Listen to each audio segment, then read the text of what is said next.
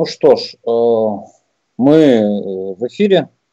Вот, рады, как и всегда, всех приветствовать. Нас последняя в этом году, в 2020 году, да, встреча с всеми теми, кто к нам присоединяется – конечно же, в первую очередь хочется поздравить всех с католическим Рождеством прошедшим а, и с предстоящими праздниками, и с Новым годом, и с православным Рождеством. Это всегда хорошо. Даже в самые такие сложные, я бы сказал, да, и э, напряженные героические времена. Вот мы в героические времена продолжаем, во-первых, делать свое дело, и сегодня встречаемся с Романом Викторовичем Светловым, директором Института философии человека РГПУ имени Герцена, нашим хорошим знакомым и другом, лектором открытого философского факультета, просто замечательным человеком, античником. А античники – это всегда народ особый и, и любимый. А, с ними всегда почему-то хорошо. Вот я не знаю, как Роман Викторович, ни одного не знаю античника, с которым э, было бы, допустим, нерадостно разговаривать, или там неприятно, или как-то еще, всегда радуешься. Вот специалистов... вы, вы правильное выражение подбираете, все верно. Все верно. Вот, это хорошо. И, как и положено в героические времена, куда же еще э, лезть, как говорил Максвелл, да, в самое логовище метафизики. Вот мы э, делаем сегодня э, довольно интересный ход. Мы действительно вроде бы разбираемся с самыми такими центральными вопросами метафизики, с аргументами существования, причем не просто существования, существования там и Бога, и я, и мира. А, и делаем это, во-первых, что само по себе, мне кажется, героическое да, движение. Во-вторых, делаем это еще и с позиций а, все-таки философии 20 века и позиции близкой или прямо идущей от аналитической традиции, что, конечно, добавляет интриги. А, ну а дальше все, как всегда, чат у нас работает, поэтому на все ваши реплики, вопросы, возражения, комментарии мы, конечно же, будем реагировать. А, без вас э, разговор невозможен, да. Ну а для начала, да, мы передаем, я передаю слово Роману Викторовичу Светлову, и дальше уже он ведет нас в тему. Роман Викторович, ваш выход.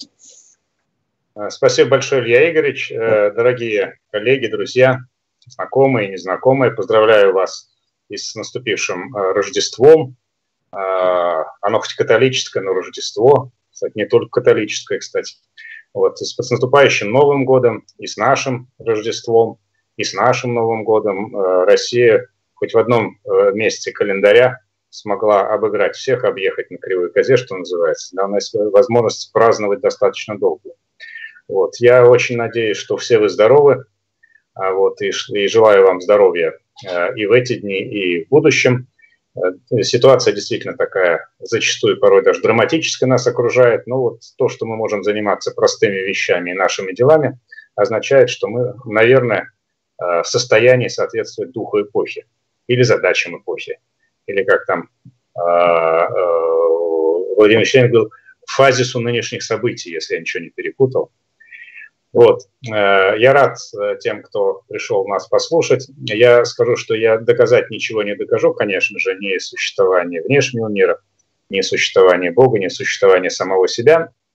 Вот. Потому что здесь, э, наверное, речь пойдет не о ну, не только не о самих доказательств, не о их, так сказать, легальности и валидности этих доказательств, а, а скорее о характере, о жанре, стиле, аргументации, который вот в 20 веке, на мой взгляд, приобретает какой-то такой достаточно, я бы сказал, характер а, широко распространенный.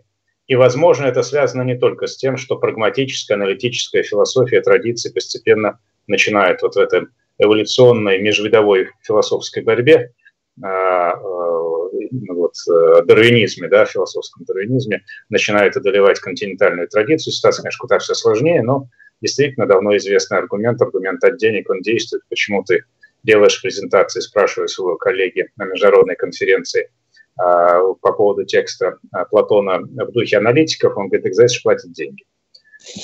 Так вот, не аналитическая презентация, вполне себе в духе аналитиков. Ну, кстати, это же не значит, что аналитическая философия плохая, да, я же ничего не хочу сказать против, вовсе даже нет.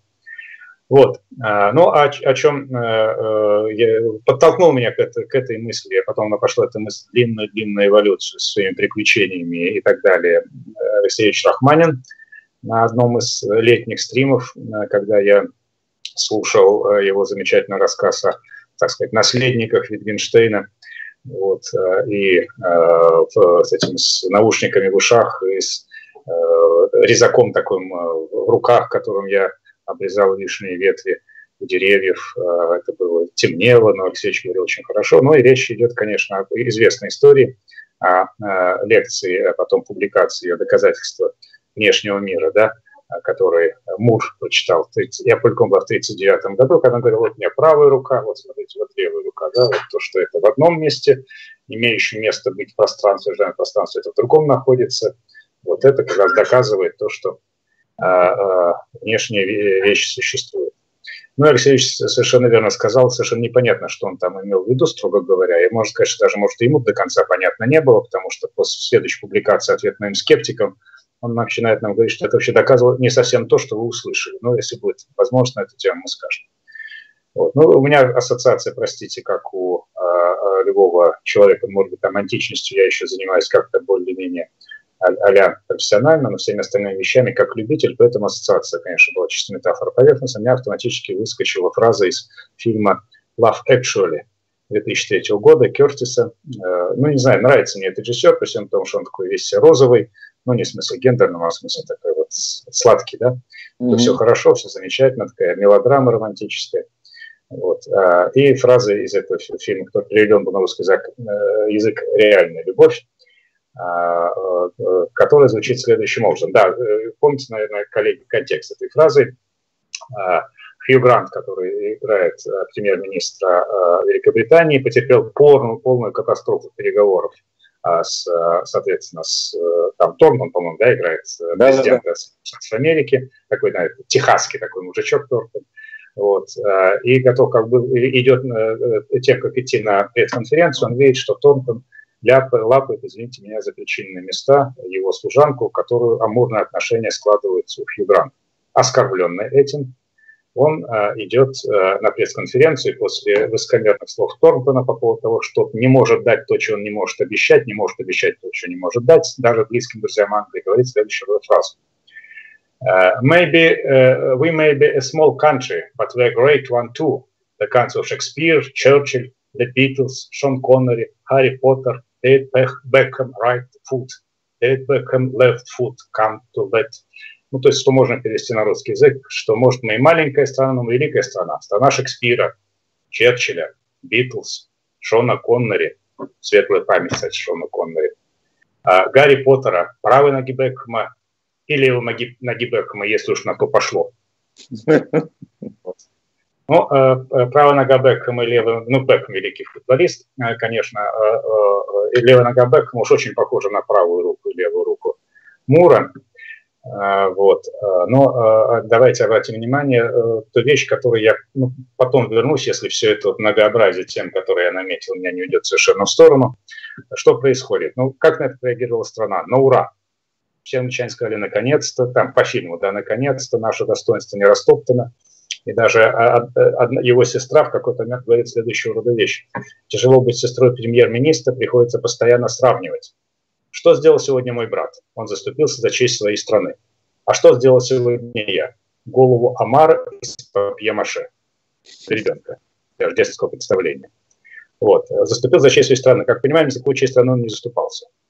Он заступался за честь дамы сердца, которая, к тому же, не может объясниться в любви. Ну, там начинается мелодраматическая история, фильм, конечно, помните. И как он заступался? Мы великая страна. Шекспир – да.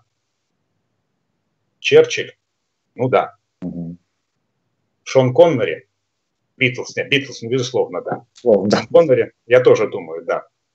Гарри Поттер а, – правая нога Бекхэма, левая нога Бекхэма. Заметьте, в этой в аргументации, понятно, это э, ироническая история, да, народ начинает смеяться в этот момент. Почему? А что это, в чем причина э, смеха? Потому что сопоставляется Шекспир и левая нога Бекхэма. Mm-hmm. Битлз и Гарри Поттер. Вот. Вот. То есть это сопоставление, ну, комедийный прям совершенно понятно, абсолютно понятно. Я немножко о другом говорю, что в этой ситуации следующего рода вещь. Здесь нет ничего как бы трансцендентного в этой ситуации, то есть нет никаких иерархий. Совершенно э, через запятую плоская аргументация. Слово «плоское», как понимаете, я употребил не зря. Ну, понятно, про плоские антологии и так далее. Да? Когда, собственно, совмещены могут вещи быть совершенно разные, э, одинаковые, э, разные ощущения друг с другом через запятую, и это даже не постмодерн, это уже что-то другое. Вот, ну, э, это по поводу объяснения вот этого той, э, как бы названия э, выступления и, собственно, некого рода общ, общей моей идеи, которая говорит о том, что вот сама идея плоских антологий, или плоской антологии, прошу прощения, она не так просто возникла, но она касается, может, даже не антологических представлений современных, хотя, может быть, и сколько стиля аргументации, соответствующим пониманию нашего положения в этом мире. Вот. А, но э, э, общая мысль э, простая, даже те три примера, которые я привел в аннотации. Вот, а что это за примеры? Это а, примеры из Мура. Можно доказать, что две человеческие существуют. Да? А вот, а, можно в качестве примера привести Макси и матушки, тест сложных убеждений. На мой взгляд, ну, та же самая известный парадокс Мура – мы сейчас перефразируем на современную питерскую погоду, идет снег, но я в это не верю, да. Вот, а, а, вот. Ну, не знаю, там я в качестве примера, я уж не буду этот, касаться этой истории, это парадокс Геттие, Геттиера, который мы при чтении в это когда-то обсуждали.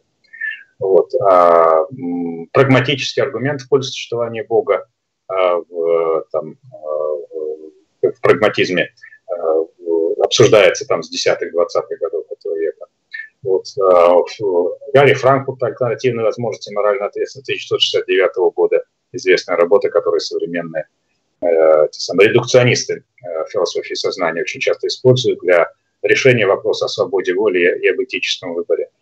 Э, вот это, это только, да, ну и вот то, о чем я буду еще говорить, надеюсь, сил хватит, это аргумент Плентинга Антуэт от аналогии Плентинге из его «Бог и другие сознания» 69 -го года. Ну, по крайней мере, так, как я понимаю все это. Поймите меня правильно. Да? Вот я античник, я в своих этих лаптях античник пришел в современный тонкий мир и тут что-то пытаюсь разобраться.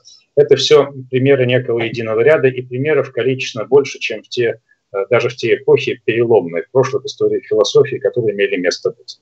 Ну, понятно, там с Сократом играть с вами не будем, который своими горшечниками, э, там, этими самыми кормчими и прочими э, примерами выбирался, вызывая раздражение всяких разного рода э, собеседников. Он, собственно, стиль метафизики, язык метафизики выстраивал. После него-то и Платон, и Аристотель рассуждают совсем по-другому. Ну вот если возьмем 17 век, когда возникает салонная философия, та самая, которая потом превращается в академическую, университетскую, собственно, классическую метафизику, то нет никакого сомнения, скептический аргумент Декарта, да, это тот самый аргумент, который, ну, в общем, э, э, наподобие левой руки и правой руки Мура. Да? Я могу посомневаться во всем, но много про это говорили, вот опять.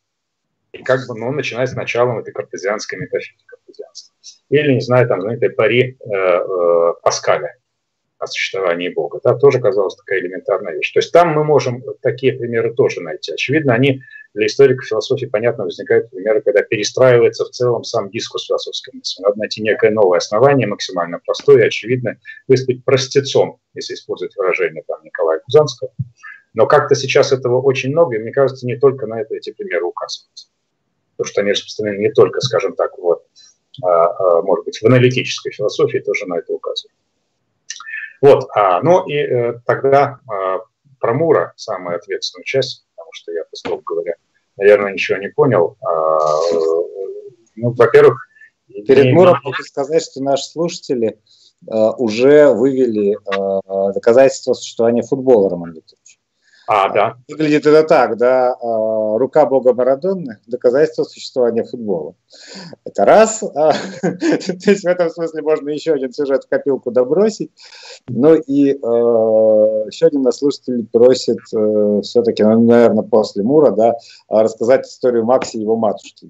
Обязательно, обязательно. Ну, опять, как я понял эту историю, ну, она простая, а вот как ее проинтерпретировать, Потому что для психологов это одна история, а там для вот э, философов сознания, э, спорящих с этой, как народной психологией, с нашими белив и тому подобными вещами, это другая история. Но про Мура э, мне, как представляется, как сам он пытался расшифровать, если я, опять же, правильно понимаю его шифровку, ну, чтобы быть, не быть там совсем голословным, я постараюсь, э, собственно, на, вот сейчас у меня шмаргалка открывается, открывается. Вот это э, ответ э, на мои, моим критикам. Он э, говорит примерно следующий, что э, есть, э, может, два высказывания сформулировать. Э, э, нет материальных вещей. И второе высказывание, никто не знает с уверенностью, что существуют какие-либо материальные вещи. Так вот, как он утверждает, что пример с руками касался первого положения. Он утверждал первое положение, что нет э, материальных вещей. Вот. А то, что никто не может с уверенностью быть уверен, что существует какая-либо материальная вещь, с его точки зрения это уже некое эпистемическое высказывание, да, которое как бы требует э, э абсолютного критерия, условно говоря, который, э, который позволит нам с вами с уверенностью и продемонстрировав аргументы в пользу этого, оснований в пользу этого, доказать, что есть абсолютно э, абсолютно неопровержимые аподектические аргументы в пользу существования материальных вещей, но здесь аналог э, внешних, внешнего мира. Вот. А, но а, у первого высказывания, уровень первого высказывания, насколько я понимаю, по Муру, это уровень несколько иного, это уровень здравого смысла. Ну, философ здравого смысла, что говорить, да, очередной раз возрождавший эту философию здравого смысла там 18 века. А здравый смысл э, не позволяет мне в моем так сказать, в моей деятельности исходить из предположения, что у меня нет правой и левой руки. Ну, это я правша, да? Поэтому вот, без всякого сомнения, правая рука, и она вот вовне меня существует, вот на правой рука. Вот, ну, а левой рукой что? Я могу там держать ноутбук, еще что-то такое, да, нести в левой руке что-то. Точно так же, как, как я, когда я играю в футбол, кое-как уже сейчас в моем возрасте, конечно, левая нога у меня только для ходьбы. Вот. А правая побитая переломанная нога, я еще что-то могу сделать. Я четко могу различить правую и левую ногу друг от друга. Я четко могу э, зафиксировать, что вот они действуют некоторым образом вне меня. И здесь, на мой взгляд, у Мура присутствует помимо апелляции к здравому смыслу, то есть той точки э, позиции, исходя из, из смысла которой не будем исходить, мы вообще не будем в состоянии э, быть уверенными в том, что имеем право на какого-либо рода коммуникацию. Ну, это знаменитая обвинение в абулии по отношению к скептикам, еще античным скептикам, вот, от которого они, конечно, изящно отбивались всегда, но тем не менее. Вот это, а, помимо всего прочего, мне кажется, он себя проявляет как некого рода аристотелевик, причем аристотелевик, ну, понятно, не по своей философии, а по, по изначальному подходу. Помните, Аристотель в метафизике, в четвертой книге, говорит, ну, а, существовать, значит, э, существовать отдельно, ну, это сущности, да, его знаменитое в первичном смысле слова – вот. И дальше он говорит, а доказательства существуют только для определения, но не для сущности. Ибо если были бы доказательства для сущности, тогда не было бы доказательства ни для чего. Вот. Потому как э, это есть некого рода то очевидное, э, то, безусловно, совершенно очевидно, из чего следует исходить, что следует обсуждать, по поводу чего следует обсуждать сильный или слабый характер аргументов. Вот, но не, а, соответственно, само их наличие, не сам источник этих доказательств. Но опять же, извините, что школьную вещь говорю, именно поэтому э, задачи Зенона по Аристотелю были не апориями, то есть не некого рода затруднениями, которые имеют продуктивный характер, а парадоксами, которые как раз останавливают наше мышление. А парадокс возникает в результате неправильной посылки. Зенон заставлял нас доказать то, что должно выступить в качестве начала обсуждения. Множественный мир. Вот. И вот, собственно, примерно об этом и говорит Мур, добавляя к этому, конечно же, обсуждение кантианской терминологии, вот эти все эксперименты неких воображаемых и кажущихся вещах не нас, обсуждение, э, безусловно, уверенность в том, что даже если мы не воспринимаем нечто, внешние вещи, они, тем не менее, все равно существуют. То есть ему, так в отличие от более современных модных авторов, нужен некий великий координатор, пусть даже условный, даже фантазированный, там, понимаем, такой слабой теологии здесь говорим, вот э, это, это все существует. Опять же, я, э, с вашего позволения, я готов, если будет интерес, обсуждать саму валидность такого рода аргументов. Для меня здесь скорее э, вот что в этом аргументе важно, на что я хочу указать момент, да, если там будут какие-то замечания, я готов ответить. Это аргумент от самого близкого. Вот я не знаю, как Мур выстраивал свою лекцию, как писал он свои конспекты. Я даже, прошу прощения, не знаю, как он готовился к этим лекциям. Это специалисты по Муру, конечно, могут, наверное, сказать более правильно. Но у меня такое ощущение, простите это за воображение, что вот Мурон э, говорит, говорит, потом понимаешь, ну что еще, как еще объяснить? Ну вот у меня правая рука, моя левая рука. И дальше из этого выводит силлогизм определенный, помните, да? То есть вот правая и левая. То есть, возможно, это было некого рода э, э, такой интуитивный э, э, как это называется, простите, простейшая голова э, вылетает из головы, ну, в общем, импровизация. Импровизация, возможно, это возможно, это была импровизация, очень к месту оказавшейся импровизации. Вот, но обратите внимание, импровизация к чему? Импровизация к самому близкому, понятному на пальцах смысле, вот они руки, вот они вот самое близкое, самое понятное на пальце. Не без апелляции к Аристотелю, хотя, как представляется, аргумент Аристотеля – это вполне себе аргумент, возможный и до сих пор до настоящего до момента, без апелляции к, там, к метафизике, к чему-либо еще, апелляции вот к, к наличию этих самых двух рук. А, есть ли возможность двигаться дальше, или, или нужно кому-то что-то ответить? Нет, может двигаться дальше. Константин, сам, сам, самый опасный момент мы прошли, наверное, да, для меня. Потому что я посмотрел, сколько литературы по этому поводу написано, и ужаснулся. Вот. А дальше э, давайте я сейчас тогда, раз попросили не про плантингу говорить пока, да, а про этих самых э, куколок. Но это история, э, это тест Салли Анни. Значит, ну, когда-то его в 83 году, если не ошибаюсь, придумал был придуман этот тест, тест и потом несколько раз повторялся, Виммер и, и Пеймер, или Пернер, ну, не важно, в общем, это не, не, моя, да, не моя история. Значит, это речь идет о следующем. Сидят дети, и над детьми экспериментируют. На кем же еще экспериментируют, как над детьми. Значит, приходит девочка Салли, у нее там игрушка, конфетка, неважно, что в руках, что в руках, и она эту э, конфетку, скажем, в холодильник прячет и уходит. После этого приходит ее матушка, открывает холодильник и прячет ее в шкаф и уходит. После этого приходит девочка, но а, а, она не а, идет ни к холодильнику, ни к шкафу, а вот детей спрашивает, куда подойдет девочка. Вот до 4 лет дети, ну, в 90% случаев, говорят, что она подойдет к шкафу ну, э, начиная с 5 лет, уже 90% говорят, что она подойдет к э, холодильнику. Ну, собственно, психологи это говорят, там, ну, э, связано с субъективизацией, очень всеми вещами, но вот современная философия сознания говорит, что здесь примерно может быть о другом. Пример о том, что у детей до 4-5 лет еще не сформировалось представление об убеждениях. Потому что у них нет представления о ложных убеждениях. Понимаете, да? разным целям ложь начнет представление об истинных убеждениях.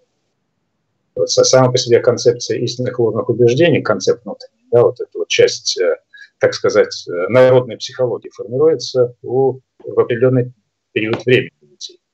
То есть, заметьте, дети, которые э, до 5 лет, э, ну, до 4, да, массово, до 5, там, 50% лет, да, кстати, дети, страдающие различной некоторой форме аутизма, они после этого возраста говорят, что ребенок подойдет к тому месту, где на самом деле игрушка или конфетка находится, к шкафу. Вот. Э, дети до этого времени не ошибаются. То есть они знают, то есть они предполагают, что э, э, человек не ошибается. Тот, кто действует, не ошибается. Вот. Они правильное решение предлагают, понимаете? Mm-hmm. На самом-то деле это они принимают правильное решение, а те, которые говорят, куда подойдет. Потому что те, которые говорят, да, она ошибется все равно. Вот. А эти как бы, они не на уровне самосознания, а на уровне сознания действуют. Предлагают правильное решение. Вот. Ну и отсюда это один из аргументов, понятно, их значительно больше, но как-то он так обсуждается тоже достаточно хорошо. Один из аргументов э, в пользу того, что, э, ну, э, наверное, сами убеждения как таковые, ну, как на простейшем уровне наличие ложных и истинных убеждений формируется неким, некоторым образом нас, то есть индоктринируется каким-то образом нас, а потом мы с вами начинаем воспринимать как некую Э, естественную часть нашего внутреннего мира, нашего картезианского отделенного трансцендентального отношения к нему эго и так далее и тому подобное. То есть это не квалия даже, да, это что-то, что-то в общем, другое. Это не проблема квалия, это проблема белив тех же самых. Вот. Ну и э, э, психологически я не буду интерпретации давать, просто вот как пример такого рода пример приведу. Ну давайте я еще один пример тогда приведу из этого же рода, который я упомянул. Это а, пример а, Гарри Франкфурта. Ее мне напомнила Мария Сикацкая. Так как напомню, я в первый раз от нее об этом услышал, а потом вот как бы почитал, а потом вспомнив еще раз, это было в 2015 году, опубликовал «Хоризон» между этими самыми редукционистами и картезианцами дискуссию, может, помните, Илья Яковлевич была такая, вот там она один из аргументов приводила. Аргумент 1969 года. Заметьте, в общем так, 39-й – это вот у нас Мур. Но опять же, 39-й – интересный год, согласитесь, да? Да уж. Второй мировой войны. Вот, человек уходит как бы на пенсион академический, да, и вот доказывает, существует мир, а потом явным доказательством становятся эти ФАУ, а, или как там они назывались, э, э, падающие на э, Лондон немецкие. Вот. 69 год. Этот аргумент Франкфурта, он на самом деле совпадает по времени с публикацией, насколько я понимаю, Плантинги, Бог и другие сознания. 83 год, вот то, о чем я говорил. Мы, конечно, скачем по десятилетиям широкими мазками, но а все равно это не 19 век и не 21 вот. А, итак, некий Смит, да, что хочет доказать Гарри Франкфурт? Он хочет доказать, что даже если мы с вами вопрос о свободе воли оставим за скобками при изучении, при изучении сознания, да, как трансцендентальный, метафизический, ничего нам не говорящий, только э, усугубляющий проблему, да, словно говоря, используя э, бритву Оккома, лучше обрезать всю эту историю, да, то, тем не менее, э, моральная ответственность от этого никуда не исчезнет. Но тут, правда, нужно иметь в виду, что, на мой взгляд, Франкфурт здесь уже как-то предвосхищает будущие, будущие э, э, акторно-сетевые теории, mm-hmm да, то есть как бы вот это очень сложного многофакторного, в рамках которого, кстати, и э, плоская антология -то возникает концепт, да? Латур тот же самый, если вспомнить, как человека как индивидуум, сложно организованный, являющийся одним из моментов целой сети или сообщества других индивидуумов, и только вот, ну, как клетка внутри человеческого существа. Да? Вот. Ну и, соответственно, э, пример тоже простой. Опять же, я предлагаю не обсуждать валидность этого примера, а просто послушать на сам характер аргументации. Смит хочет убить Джонсон. Вот. Есть некий нейрохирург Блэк, который э, тайком внедряет э, в голову Джонса некий чип, э, э, который способен переключить его волю. Если Смит передумает, то Блэк нажмет на кнопочку, и, соответственно, Смит все равно убьет Джонса. Но э, Смит все равно не передумывает, а Джонса убивает. То есть означает, что у него вообще была альтернатива с точки зрения возможностей, ну, которые сформировались в этой вот, как бы, реальности. Была альтернатива, тем не менее, эта альтернатива не воспользуется. Это значит, что он несет на себе моральную ответственность, тем не менее. Аргумент от максимально близкого, понятного, ясного, э, это, ну, понятно, это один из центров аналитической философии, безусловно, в целом, да, но здесь он э, касается, заметьте, здесь обсуждается не тематика аналитической философии, по большому счету, а что-то несколько другое, а когнитивистики тематика, тематика свободной воли и так далее. Ну, давайте тогда мы с вами э, перейдем теме, может быть, несколько более, нет, она не более сложная, чем Мура, да, но более такая сомнительность. Сергей Витальевич Никоненко, так что точно не более сложный, чем Мур. Сергей Витальевич, мы приветствуем, очень рады. С нами, Сергей Витальевич. Да, да, да, да. Вот.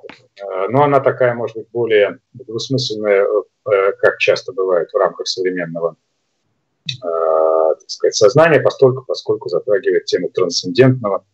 Речь идет об аргументе в инопланетнике. А, ну, то есть, точнее, не а, аргумент, там целый ряд аргументов а, а, рассматривается в плане Бог и другие сознания, поэтому я, собственно, коснусь каких-то вещей, для меня, может быть, наиболее интересных. Э, вот если я в итоге это все дело редуцирую к какой-то стороне, плантинг, да простят меня коллеги, но причем я предлагаю начать даже не совсем с плантинга, а просто уж раз я античник, с одного античного примера, про который часто забываю. Жил бы был во втором веке нашей эры втором веке нашей эры, это был такой э, апологет христианский по имени Феофил из Антиохии. Э, скорее всего, это примерно времена э, Антонина Пия Марка Аврелия. Скорее всего, он происходил из иудеев христианизированных. Это тот человек, которого, кстати, впервые слово «троица» встречается. Вот. Но он, от него дошло сочинение к Автолику, апология к Автолику. Вот некий языч, язычник Автолик, с которым он общается. Да, жизни его известно очень мало, но вот сочинение это до нас дошло. Вот. И э, в самом начале, э, э, в первой книге, собственно, э, Апология Католика, там всего книг три, э, э, говорит следующее, в ответ на вопрос «покажи мне твоего Бога», Автолик, кстати, обратите внимание, «покажи мне твоего Бога». Вот. Сам по себе вопрос, это ну, явно не риторический вопрос, и э, можно я маленькое отступление про античность скажу, потому что тут, мне кажется, какие-то переклички интересно с эпохой второго-третьего веков имеются. Вот. А, а, требует показать Бога. Почему требует показать Бога а, язычник, языческий оппонент Автолика? А вот что интересно. Во-первых, существовало явно наследие, а, а, я бы сказал, соматического материализма эпохи эллинизма, когда никаких бестелесных сущностей, кроме пространства эпикурейцев, эпикурейцев говорить просто не приходилось. Все телесное, и Бог телесен по стойкам. Да и по эпикурейцам боги составлены из атомов и так далее. А, вот. А оборотной стороной соматического материализма был, кстати, скептицизм, как академиков, так и, собственно, пиранистов. Те вещи друг друга, как мы понимаем, в 19-20 веку, они друг за другом следуют, да, друг другу соседствуют. соседствуют. Второй момент. А, э, даже, не знаю, какие-нибудь такие высокообразованные товарищи платоники, вроде Кельса, которые, безусловно, знают, что идея блага бестелесна, и Бог бестелесен, тем не менее, когда-то начинает полемизировать а, в, с, э, этим самым, с а, христианами, он говорит а, следующее, сейчас я найду место вот. А когда христиан выбивают со всех позиций, опровергают, они опять, как ни в чем не бывало, возвращаются к тому же вопросу, как же нам познать узреть Бога и как нам к Нему идти.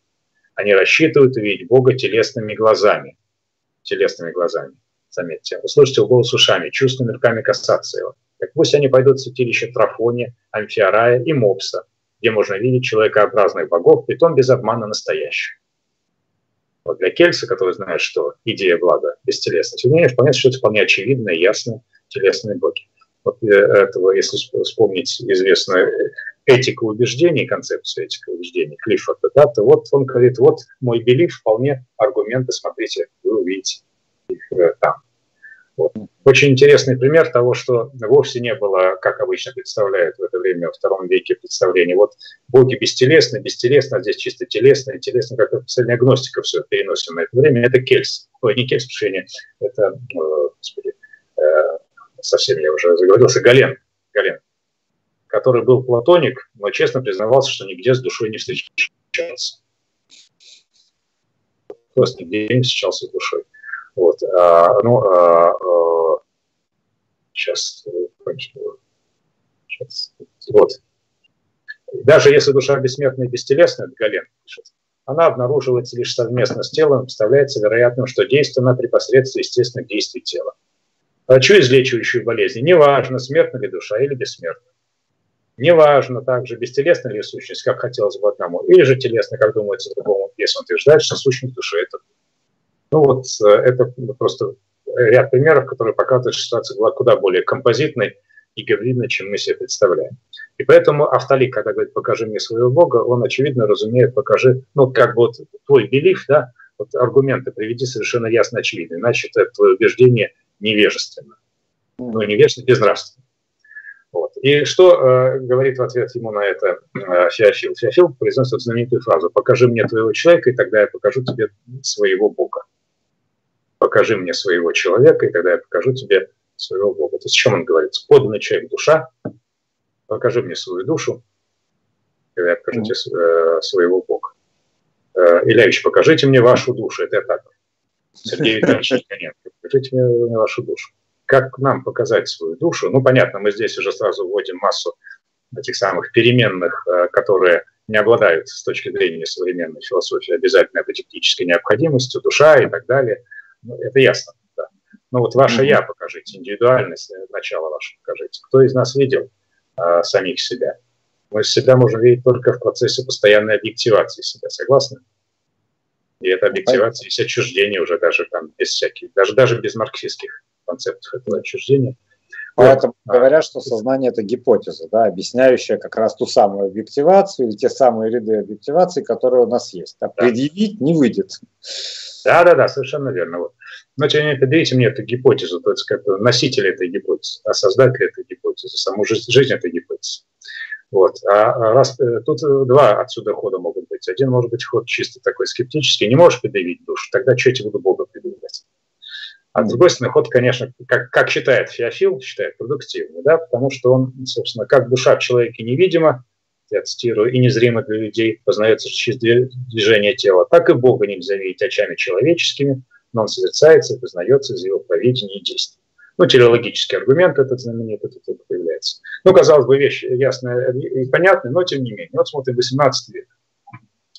А 18 век. Томас Рид, такой очень известный философ здравого смысла, на мой взгляд, это и муровскую традицию, видимо, какое-то оказал воздействие. Ну, не, может быть, не своими идеями, концептами, сколько скорее подходом, да, э, подходами своими. Вот. А, а, для него а, параллелизм аргумента телеологического – вот. И вот того, что сейчас называю аналогическим аргументом, ну, собственно, это э, от Плантинги э, аргументом, он близок. Что я имею в виду? Беркли в свое время полагал, что нет непосредственной очевидности доказательного знания существования других конечных духов. Нет непосредственной очевидности, ну, то есть э, других самосознательных существ. Я не могу быть уверен, Илья Игоревич, со всей очевидностью, если Беркли, что вы являетесь самосознательным существом, тем паче вообще пока что, что виртуальной реальности передо мной пребывается. Вот, и что это такое передо мной? Да? Вот сейчас вот та же самая какая-нибудь там э, Алиса и Маруси могут э, отвечать нам на, на наши вопросы, а как-то э, два года назад с женой заблудившись э, на острове э, Тенерифе на машинах в горах, мы отбивались от шуток Гарика Бульдога Харламова, который нас значит, в завел со своим этим самым, э, как, как называется этим, э, автопилотом, да? Озвучил автопилот, и вместо того, чтобы помогать нам. Это, в общем, э, как, короче, по Беломор-каналу, как в известном советском анекдоте, мы выезжали, выехали. Вот, а, значит, ну, а, Рид считает, что нужно, да, но Беркли, тем не менее, говорил, что есть единственный аргумент, который в его руках, но аргумент достаточный. Это аргумент от аналогии. Если э, другой ведет себя в аналогии с нами, то, как говорится, этот аргумент вполне рабочий. Э, этот аргумент от аналогии, на мой взгляд, э, ну не только на мой взгляд, бьет, что называется, с тестом Тьюринга, угу. который, правда, получил, с другой стороны, много этих самых э, оппозиций, в свою очередь, но я там Сёрли не буду приводить все, просто назвал, тоже перебросил в 2020 году. Но для Томаса Рида, например, этот аргумент аналогии является не слабым аргументом, а является аргументом вполне себе достаточно сильным. Вот он буквально говорит в своих лекциях по э, антропологии. Тот же самый аргумент от разумности поведения людей, применимый к творениям природы, приводит нас к выводу, что существует разумный создатель природы и кажется столь же сильным и очевидным в последнем случае, как и в первом. Ну, то есть в том, что э, человек является э, носителем, является конечным разумным духом, да, а не какой-то симуляцией всего лишь видимостью. Это Рида. Ну вот 200 лет спустя Элвин Плентинга, собственно, то же самое Э, говорит. Он обсуждает телеологическое доказательство, говорит, что оно неким образом неконсистентно. Ну вот, но некоторым образом неконсистентно. Хотя является, по своей точке зрения, одним из лучших доказательств, которые вообще богословы могут обсуждать как таковые. Как таковые да? А, далее он э, обсуждает э, доказательства от аналогии в отношении разумности других людей. Правда, причем интересно, что ту тему, которую он затрагивает, обсуждает, она интересна, говорит о боли. Могу ли я воспринять боль другого человека. Да? То есть экзистенциальный присутствует порыв, этот момент. Но неважно. Значит, а, а, вот, а, в конечном итоге приходит к выводу, что подобный упрек справедлив и в отношении аргумента от аналогии. Однако это не является, с его точки зрения, причиной для отказа от суждения от аналогии. Ну, действительно. Мы не будем с вами отказывать друг другу в разумности, правильно? Потому что мы же здравые люди, в конце концов, хоть философией занимаемся. Правда, это последнее вызывает некие сомнения в нашей здравости с точки зрения норм здравого смысла современного, но тем не менее, мы здравы. Вот. И Плантинга э, вполне логично говорит. Однако имеется ли у каждого из нас основания для принятия утверждения, что он является не единственным существом, мыслящим, рассуждающим, ощущающим и чувствующим в качестве научной теории? Ну, то есть, еще раз, имеется ли у каждого из нас основания для принятия утверждения, что он является не единственным существом, мыслящим, рассуждающим, ощущающим и чувствующим в качестве научной теории. Основание в качестве научной теории. Есть такого рода основания, которое э, является, которое можно оценить как научную теорию, которая заставляет нас отказаться от признания того, что другие люди за окном являются мыслящими. Конечно, никто из нас не рассматривает это утверждение, что мы с вами мыслящие люди, видящие друг друга, и Сергей Витальевич тоже, который, надеюсь, нас слушает, вот, а, а, как фрагмент какой-то научной теории. Однако подавляющее большинство, а, то есть это не научная теория, а подавляющее большинство людей, за исключением тех немногих, кто пытается до конца провести принципы солипсизма, чем такой сказал, западного солипсизма, что вещь очень весьма болезненная и, как известно, опасная ощущением клаустрофобии, если вокруг только я, да, я сам себе замкнут. Вот большинство людей воспринимает наличие других сознающих себя существ как само собой разумеющийся факт. А требование доказательства их разумности как игру, либо как признак психического нездоровья. В связи с этим Плантинга пишет, жизнеспособной альтернативы аналогической позиции нет. Нет жизнеспособной э.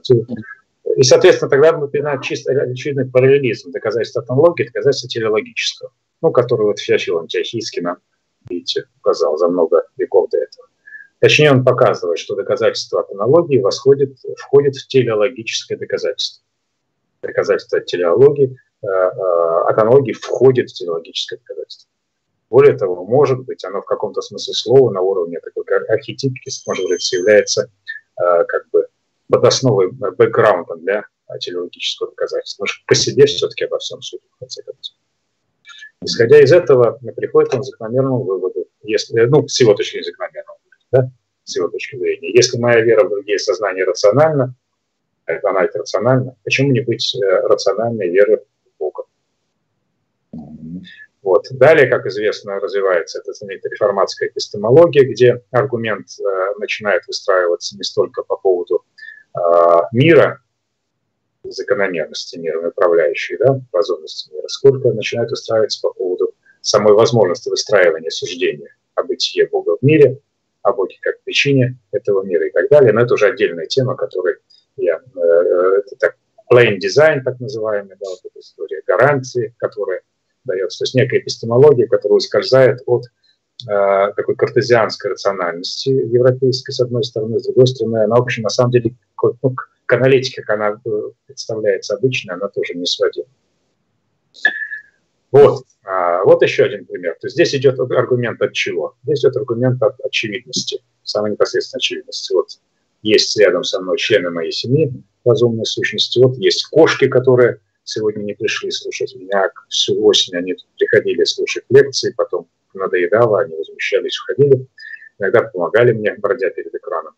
Вот. Э, но в них, э, при всем при том, что современный человек э, привык олицетворять да, другого человека, так сказать, приписывать сознание, ну, другого человека, другую живую сущность. Да, понятно, что они разумностью это не обладают. Вот. Это от чего-то совершенно очевидно.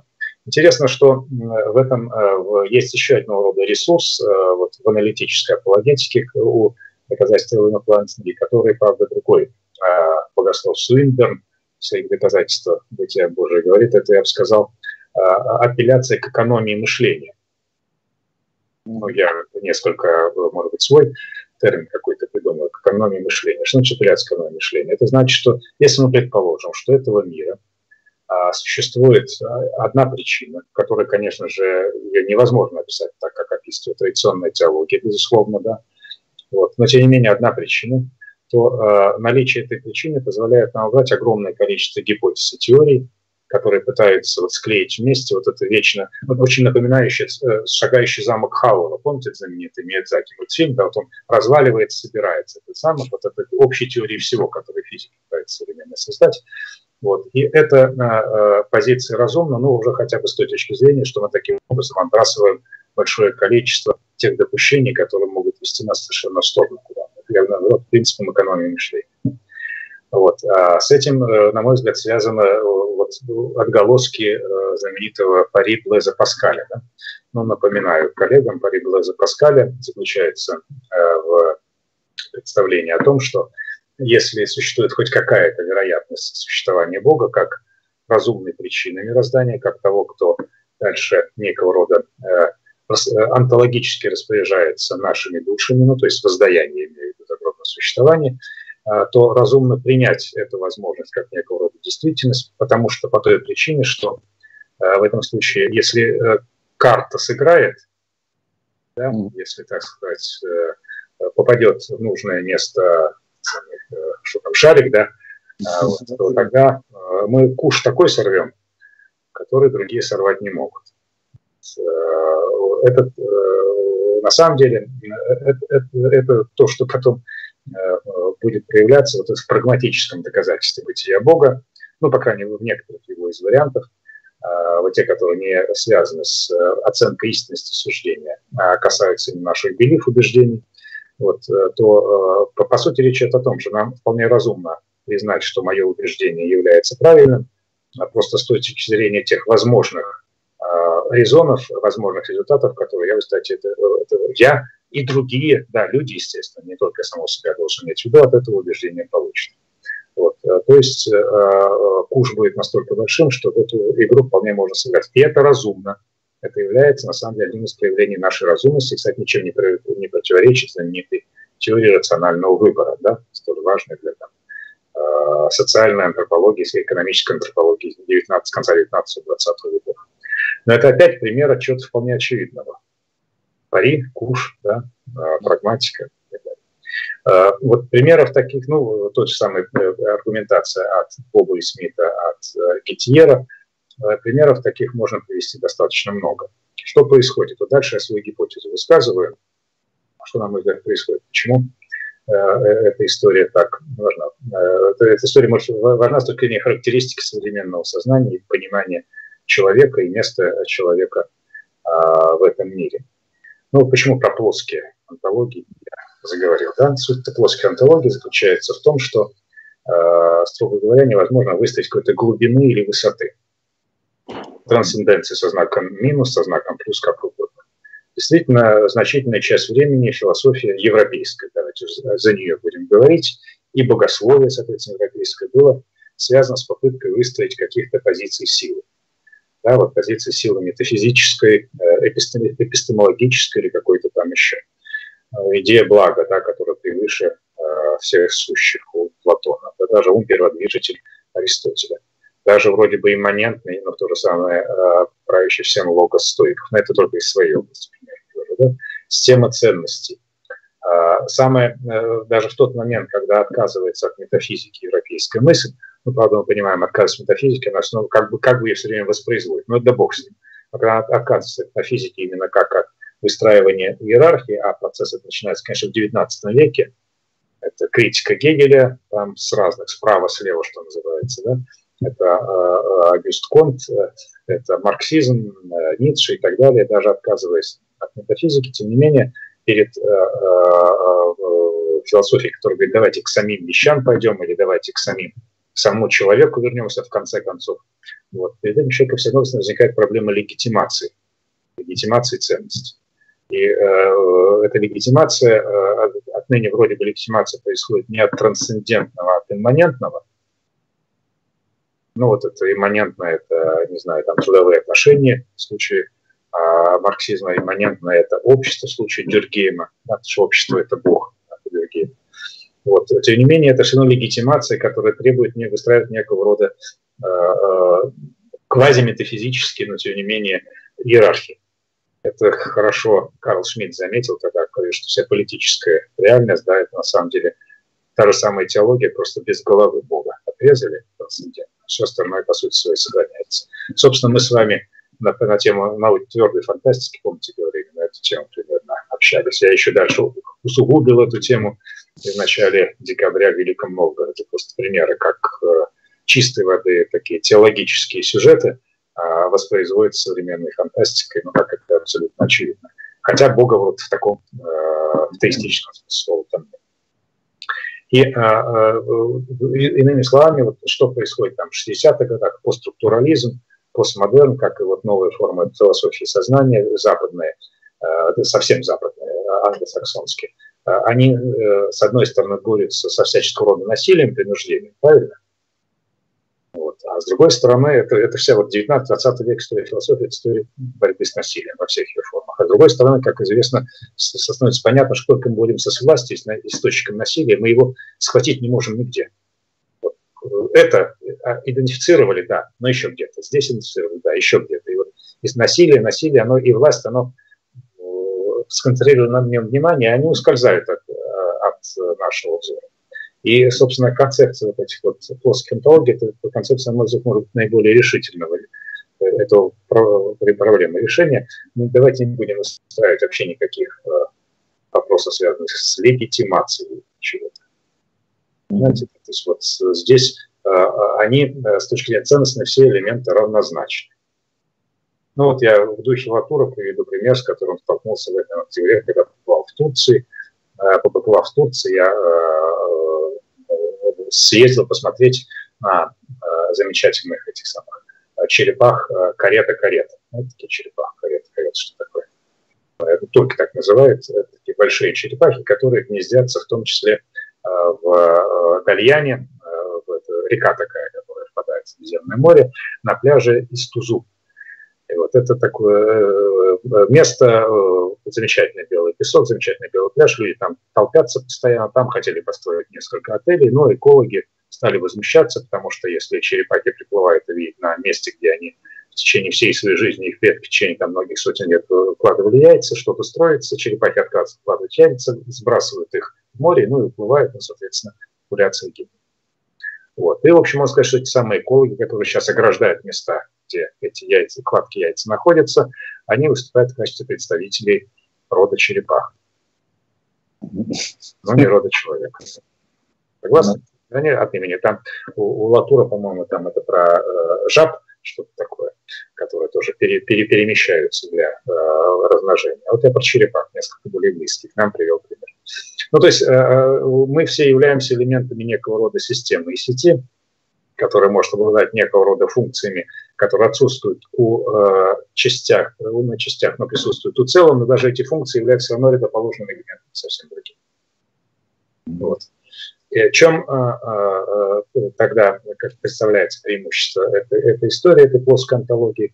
Э, ну вот мы э, здесь э, можем на основании ее выстраивать разного рода дискуссии против выстраивания каких-то иерархий, против выстраивания элементов принуждения и так далее. То есть, ну, то, то есть там, дискусы власти, все, все того, чего так боялись, начиная там, с Конта, Маркса и, и тому подобных коллег. А с, с другой стороны, э, это ведь как лист бумаги, да, вот э, лист бумаги, э, его можно скручивать вот так, и дырку пробивать здесь. Помните, как там добраться на несколько головы, чуть по-другому, дырку пробивать здесь. То есть того, что они находятся на плоскости, не значит, что они удалены друг от друга. На самом деле, любая, любой момент один с другим близок. И исходя из э, одного, можно рассуждать на любую тему, самое что есть метафизическую, используя пример с этого листа бумаги, расположенный там 10 сантиметров от него, но мы сложили, он оказался рядом. В этот момент нам важно что-то что такое, что является самым очевидным. Это нам только кажется, что там эти самые Боб и Смит у Геттиера, это какой-то странный, непонятный пример, который, конечно, далеко лежит совершенно от этого э, э, эмпирицистского определения знания, да, как правильного мнения с объяснением. На самом деле вот оно рядом, вот история Боба и Смита, и вот э, мы сложили этот самый лист, и выяснилось, что нет этих самых 10 сантиметров, 10 метров, 10 километров, в примерах, они представляют собой что-то одно. А все находится рядом, все близко, равно близко, и все равно удалено друг от. Поэтому аргументом становится самое близкое и самое понятное. Этот аргумент касается, на мой взгляд, не только э, стиля аргументации, не только ну, в науке или там в около науки, которая является философией, даже аналитической. Да, вот. Это не ругательные слова, что это около наука. Это касается и массы других вещей, потому как эти аргументы начинают э, действовать и в социальном общении. Ну, я уж не говорю про э, общение э, в виде массовых коммуникаций, это, это совершенно другая история. Эти аргументы э, начинают э, работать и э, ну, в каких-то вещах, связанных с, с идеологической работой. Вот. То есть не э, для современного молодого человека, ну, например, молодого человека, я имею в виду из поколения зумеров, угу. каким образом его можно э, привести в, ну, как некого рода дискурс взаимного общения. Конечно, не, не апелляция к трансцендентным ценностям. Ну, а, например, обсуждение, вот ты же э, ответственно относишься к своей жизни. Да. Ответственно относишься. Зумеры так на 70% именно таковые.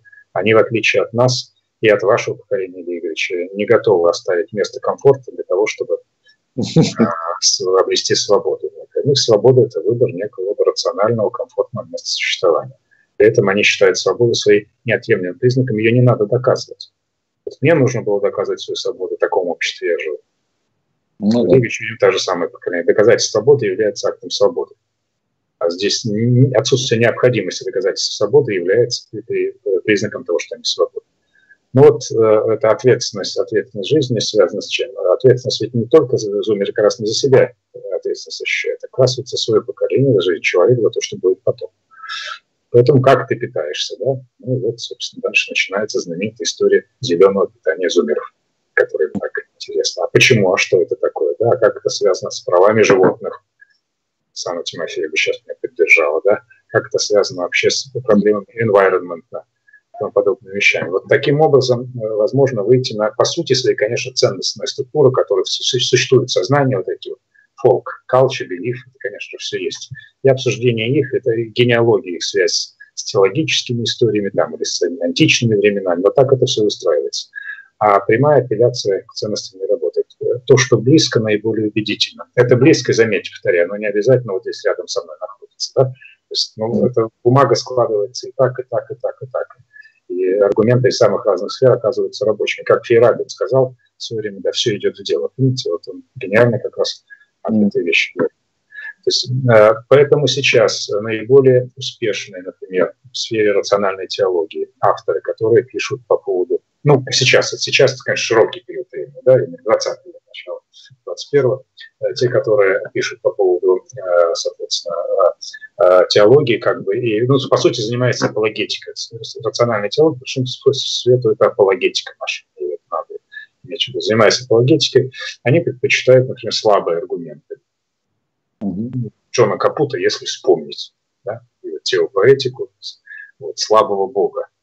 Не бог, который обладает трансцендентным могуществом, а бог, который как бы скрывается в некого рода складках, складках недосказанностях, вопросов, в этих каких-то вот в эмоциональном, так сказать, э, тонкостях э, происходящего вокруг нас, в эстетике происходящего, дизайне, да, своеобразном происходящего. Вот, вот, вот это, это оказывается куда более важным.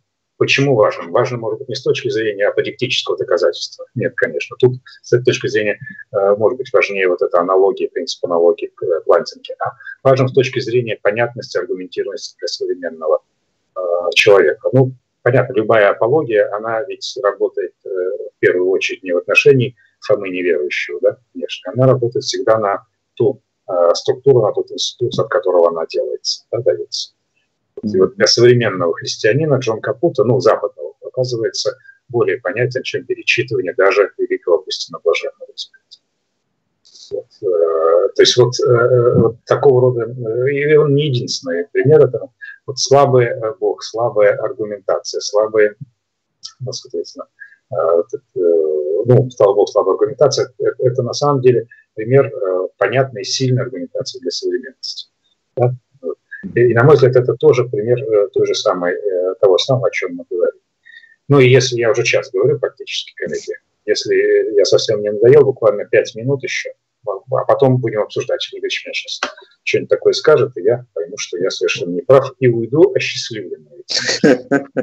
А, а, потому что сейчас вообще, если бы это была гипотеза такого скорее констатирующего характера. Как мне кажется, слишком много примеров аргументов, казалось бы, слабого характера, то есть какой-то эмпирический случай рассматривается один, который, тем не менее, оказывается аргументом, обсуждаемым на уровне общетеоретическом, вот. И, и э, порождает огромное количество литературы, все те, что я называл, порождают парадигмы такого рода индекс Кеша, которого никому из нас и снится не будет в будущей жизни тоже.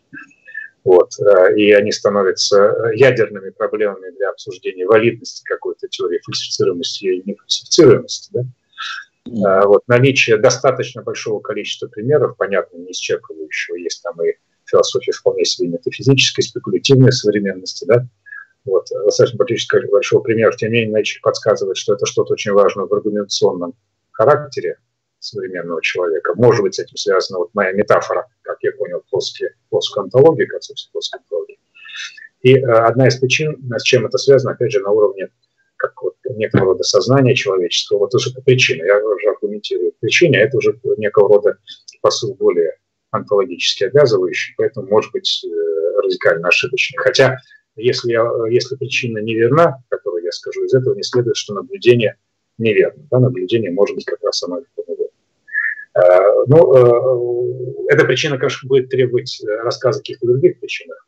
Силы, возможности сейчас у меня не будет рассказать, но если мы посмотрим на сознание, так скажем, вот эпохи 19-20 века, сознание, которое называем модернити, высокой модернити, да, которое сменилось постмодернити, сознание. Мне кажется, что, что постмодернити осознала? Осознала следующего рода вещи. Вот, когда вся эта теология, метафизика оказалась взята за скобки, либо засунута в кафедры философии бывших гумбольдских университетов, которые отчаянно теряли, потеряли уже в конечном итоге свое значение центра купа Земли, или же там сферу теологического дискуса оказалась отброшена. А вот в этот момент э, выяснилось, что, в общем, тренд такой, ну, западной цивилизации заключается в том, что, ну, я впервые слово это услышал от э, господи, э, все-таки конец года сложная история от Виталия Куринова, да, его лекции «Что такое современность?». Вот, э, ну, несколько лет назад было почитано, он э, в Сколково. Сколково. Вот, а он говорит о общем, Макдональдизации. Не могу произнести это слово почему-то, да, всего. То есть усреднение усреднение предложения, все с одной стороны, а с другой стороны индивидуализации, э, соответственно, индивида. То есть есть некого рода усреднение, про которое еще нам рассказывали знаменитые э, философы культуры, философы истории, там, э, западное усреднение Константин Леонтьев, философ Шпенгер, да, так и самые э, цивилизационисты. А в наше время это Хантингтон об этом говорил, да на самом деле вот Фукуяма, на самом деле, хотя он стадиями, стадиями рассуждает, насчет Хантингтона, но все равно говорит об. С одной стороны, усреднение всего формализации, с другой стороны, Э, э, ценности самовыражения, то есть индивиду, индивидуация, да, индивидуализация даже, является абсолютно несомненным. Тогда возникает некого рода принципиальное противоречие. Мы принципиально отличаемся друг от друга по основанию, по недоказуемому, но тем не менее онтологическому статусу нашему. Ну, вот я по аналогии сужу о вас и признаю за вами право. Да? И чем более я продвинутый с точки зрения либерального сознания тем больше права за вами признаю особенно когда они качаются кончиком моего носа. Да? А, а, и наоборот, надеюсь, то же самое. Вот. А, и я ожидаю от вас индивидуализации, ожидаю от того, что в следующий раз мы с вами там ведем, не знаю, там, разодетыми там, под индейцев 19 века, да? а я под ковбой, под драгуна армии Соединенных Штатов Америки. Вот. А, а, ну, вот я шучу, конечно. Ну, вот а, а, так, такого рода. Ну, собственно, я занимаюсь индивидуализацией как раз вполне в современном духе. Я, вместо чтобы античность говорит, э, тень на плетень на современную философию понимаете? Вот, самореализуюсь. Вот. Благодаря возможностям открытому философскому факультету, который такого рода возможность мне дает. Знаете? А, вот. а, и появились возможности для такого рода самовыражения насколько оно творческое, это вопрос другой, но самовыражение это э, различие. А с другой стороны, конечно, присутствует некого рода э, рудимент, ну как бы такая вот э, усреднение всего, усреднение потребления, усреднение подачи материала. Вот я пример анекдотически приводил про коллегу, что почему ты не аналитический историк философии, тем не менее выстраиваешь свою презентацию на манер аналитика, потому что так принято. Заметьте, с одной стороны, э, западная цивилизация, это верно говорит, так как можно больше свободы, то есть это мы говорим о правах, а не о свободах говорят. Ну да ладно. Вот, а о свободах больше говорит, но тем не менее юридическая регламентация западного жизни очень, очень велика. Согласны? Конечно. И это начинается от прав животных, если там у тебя собака скулит, потому что ты долго, долго отсутствуешь в Швеции, ты можешь под суд попасть, да? Mm-hmm. И, э, там, или там, сознательным э, сбором э, отходов, да? И заканчивается, да, этим поведением в социальных сетях, правильно? Конечно. Поведение на политическом выборе, так вот, вообще. Э, вот э, поведением в случае э, ковид-опасности. Угу. Заметьте, вот это противоречие Жирок, да, сразу же я, по-моему, обнаружил буквально вот весной этого года, что западное общество при либеральной, при свободе, да, и в принципе свобод, как оно отказалось от этих свобод. Угу. Нет, конечно, бунтует, да, но бунт все равно не имеет такого всеохватного характера, заметьте, который позволил бы сдвинуть ну, часть хотя бы этих ограничений. Но поскольку у меня и знакомые живут там, и родственники отдаленные на Западе, они тоже говорят, что за ерунда какая, ну что поделать, ну получаем мы этот самый QR-код на выход погулять. Угу. Во Франции сейчас. Во Франции, Франция совсем свободная страна, в отличие от организованной Германии или, или Штат. заметьте, какая реакция у нас на это в России, то есть потому что вводятся ограничения. А, ладно. Казаческая такая реакция. Украинцы говорят, что они казаки. Мы тоже казаки точно такие же. Нам в это ну, законов больше, но на Западе э, куда более, с этой точки зрения, воспитанное э, правовое государство, но это некого рода четкое, ясное усреднение предложения. Это, извините, как получить западный грант. Это не как получить грант РФИ и РНФ. Надеюсь, никто из экспертов меня не слышит здесь, чтобы не забанили на вечные времена. Здесь идея может прийти в последний момент, за две ночи написан грант, отправлен, и такое чудо случается, он выигрывает. На Западе нормальная подготовка к хорошему гранту, когда человек берет на, на год отпуск оплачиваемый в немецком университете и готовит заявку. Ну, потому что университет знает, что если выиграет заявку, то там как бы рабочие места и прочие вещи. Это фундаментальная подготовка. Почему? Потому что там стандартизированная форма предложения. Должно учесть настолько, столько, не только с интеллектуальной точки зрения проработать, это учесть столько факторов необходимых. Мы даже не представляем себе сколько. Это стандартизация, индивидуализация. Движение в сторону Макдональдса, с одной стороны, а с другой стороны, движение в сторону ресторанов там из э, Мишелин. Да? Это вот настолько, настолько очевидные вещи, что они, по сути своей, вызывают состояние аномии в человеке ну вот аномия может на уровне, как себя вести в правом смысле слова, тут понятно законность, аномия непонятно, вот как в этой ситуации, вот этой двойственности, вот этой, как в ней существовать. Единственный способ, видимо, это э, формирование проекта. Человек постоянно проектирует себя. Мы да, про объективирование говорили, даже самосознание описывается. По сути, мы слово «объект» заменим слово «проект», и будет то же самое.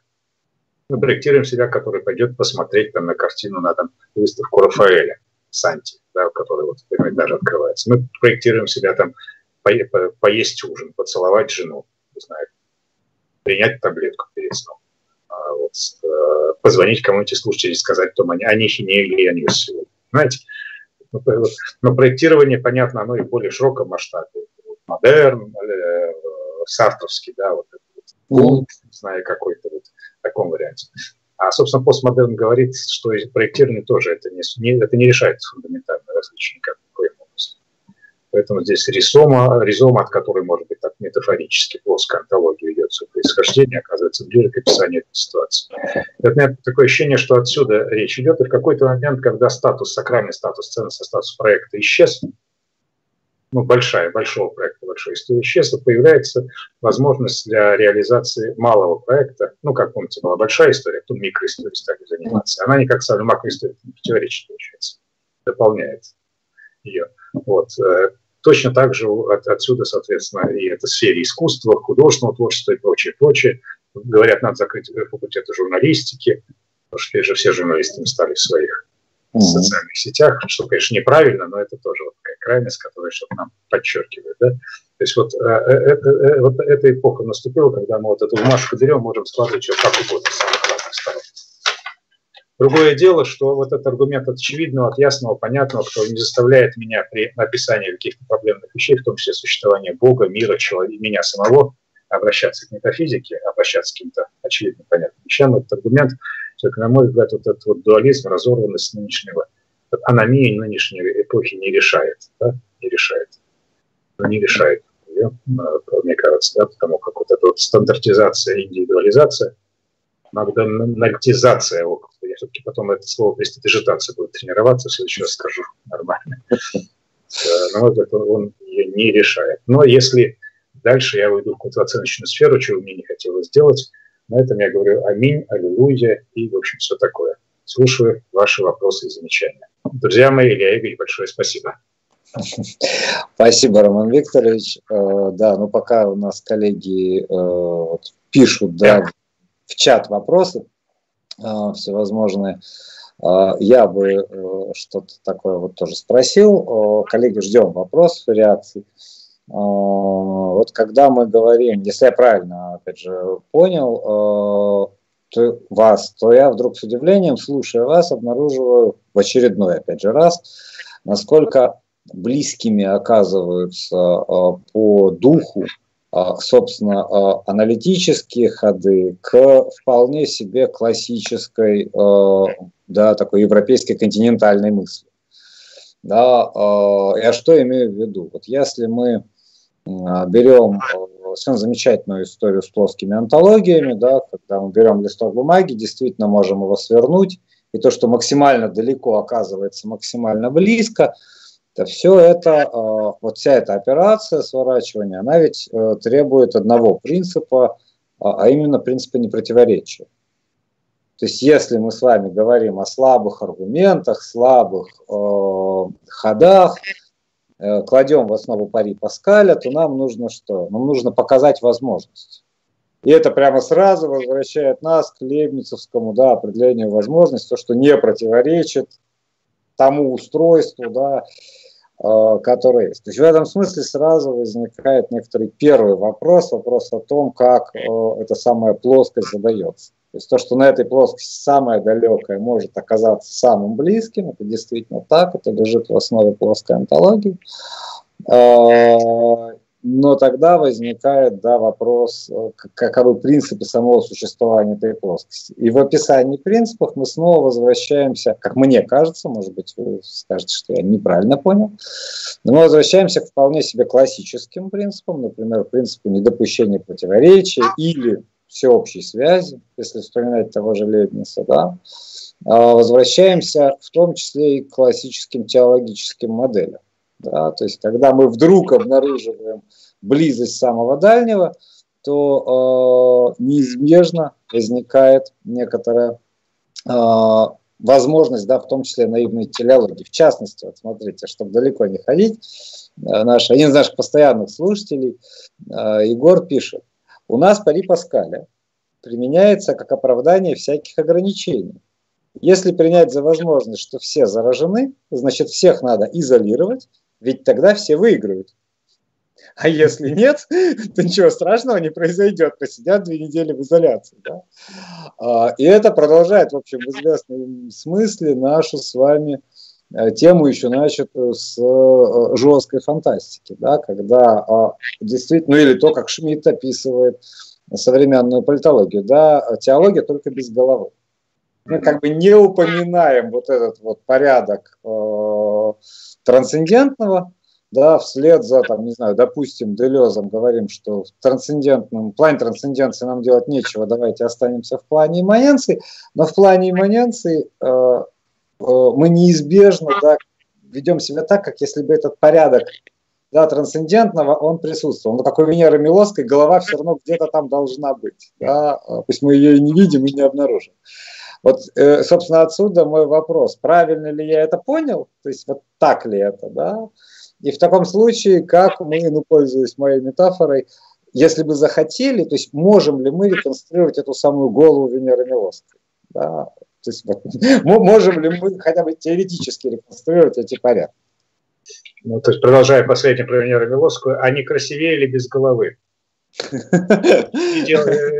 Руки, руки, руки, руки, руки, руки, руки, Гунилову руки. Да, да, не красивее без рук, без рук, да, ну понятно, без, да. Без рук, без рук, да, да, да. Это... Голову я другой фигуры оторвал. Да, нет, все понятно, э, метафора понятна. Э, ну, смотрите, э, очень не хочется упрощать, да, с одной стороны, ситуацию, но, наверное, надо, потому что я уже в конце того, что я говорил, я понял, что я сколько много всего я смешал в одном выступлении этом, да, но я надеюсь, что, по крайней мере, логика моя, может, она поверхностная, она была видна, понятно, да, что за аргументы, вот почему так и почему плоская антология как метафора, ну, одна, не единственная, конечно, метафора, Ну, вот, э, поскольку она с листком бумаги напоминает, поэтому она мне была наиболее близка. Ведь я выбрал ее как самое близкое к себе тоже. Да? Э, на, на мой взгляд, ситуация, в общем, э, легализация, она осталась.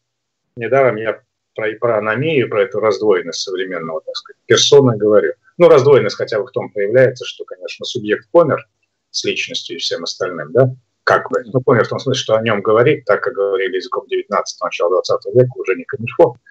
Вот, в этом смысле. Да? А, и, ну, однако, это тот самый язык 19-20 века, который сформировал политико-правовое поле буквальном смысле юридическое поле, в которое, собственно, существует сейчас в западном мире, понимаете?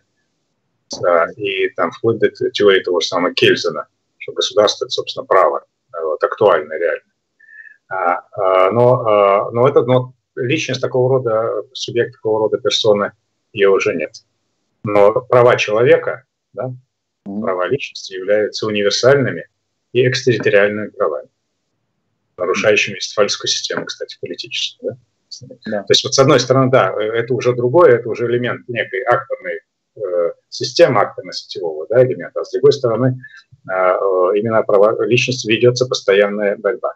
Э, проблема легитимации остается. Проблема легитимации решается чаще всего из такой, как бы я сказал, либо же уклонения от вопроса о происхождении Э, самой процедуры легитимации, либо же есть какую-то отсылку к э, концепции естественного права, естественного закона. Ну вот так оно мы должны принять и все тут.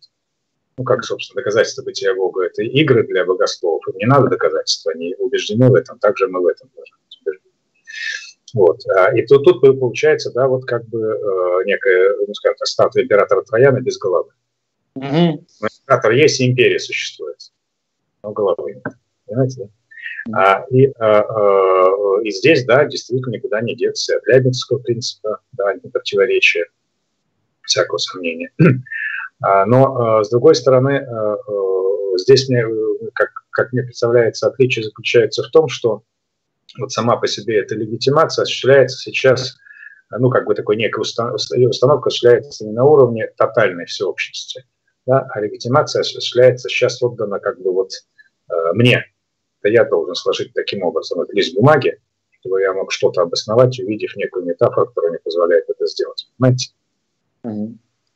И в этом, собственно, и есть требование ко мне, требование моей, э, моей индивидуализации, да? mm-hmm. принадлежности моей к некой малой группе, отличающейся от всех остальных, э, которые, собственно, постепенно становятся, общество, культура становится обществом субкультур, и у нас в том числе. Ну, это абсолютно очевидно. То есть, то есть абсолютно очевидно могут быть какие угодно надстройки, ценностные, идеологические, в хорошем даже смысле этого слова, но все равно это будет сообщество субкультур, не всякого сомнения. Вот. А вот субкультура, какой-то мы с вами принадлежим субкультуре, которая сама по себе ячеист и сама стоит из целого ряда субкультур, связанных и с возрастами, недаром Зумеров говорил поколение, это особый тип, да, связанное и с интересами философскими.